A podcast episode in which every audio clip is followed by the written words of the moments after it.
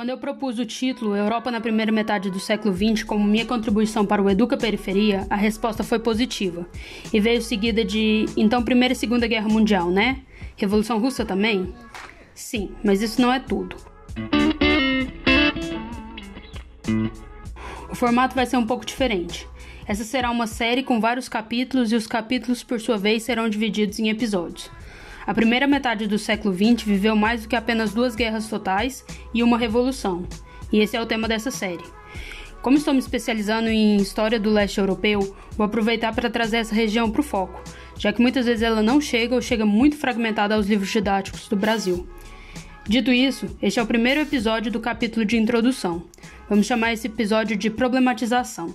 Ele será seguido de outros três episódios: Primeira Guerra Mundial, Segunda Guerra Mundial e, afinal, o que é história e por que estudá-la?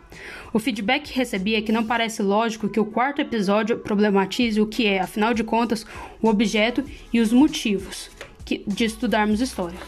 Parece que devia vir antes, mas quero falar em linhas gerais sobre o que parece ser os dois principais tópicos da primeira metade do século XX antes de entrar em tecnicidades. Então vamos começar e vamos começar com uma pequena anedota. Quando eu estava dando aula no ensino fundamental e médio, não era raro que alguns alunos tivessem dificuldades em diferenciar a Primeira da Segunda Guerra Mundial. Isso também aconteceu na graduação em História, talvez em menor medida pelo fato de que a Segunda Guerra Mundial foi muito bem trabalhada e a Primeira foi rapidamente pincelada, mas também aconteceu. E agora eu estou num mestrado que trabalha exclusivamente a história e as políticas do século XX e ainda assim há confusões cronológicas, geográficas de atores históricos e suas intenções. Então, se você também tem essa dificuldade, fica de boa que você não está só. Mas a pergunta que se faz então é por quê? E sinceramente eu não tenho uma resposta clara e objetiva para isso.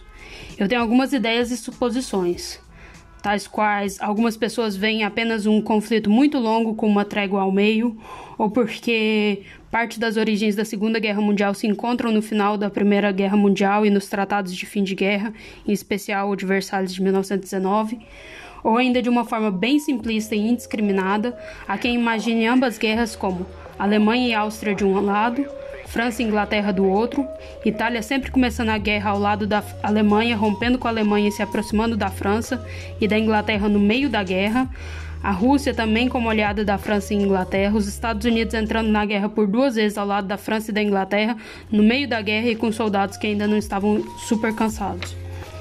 Mas um ponto é importante. O primeiro é, como eu disse, que essas são imagens simplistas e suposições que eu tenho de por que tanta gente confunde as duas guerras. E nós não estamos aqui para sermos simplistas ou fazermos suposições. A ideia é tentar ir ao fundo destes dois conflitos e tentar entender como eles surgiram, como eles se desenvolveram e quais consequências eles tiveram. Então vamos começar com algumas pequenas diferenças básicas desses dois conflitos e vamos aproveitar para problematizar esses primeiros dados. Até logo no próximo episódio. Thank you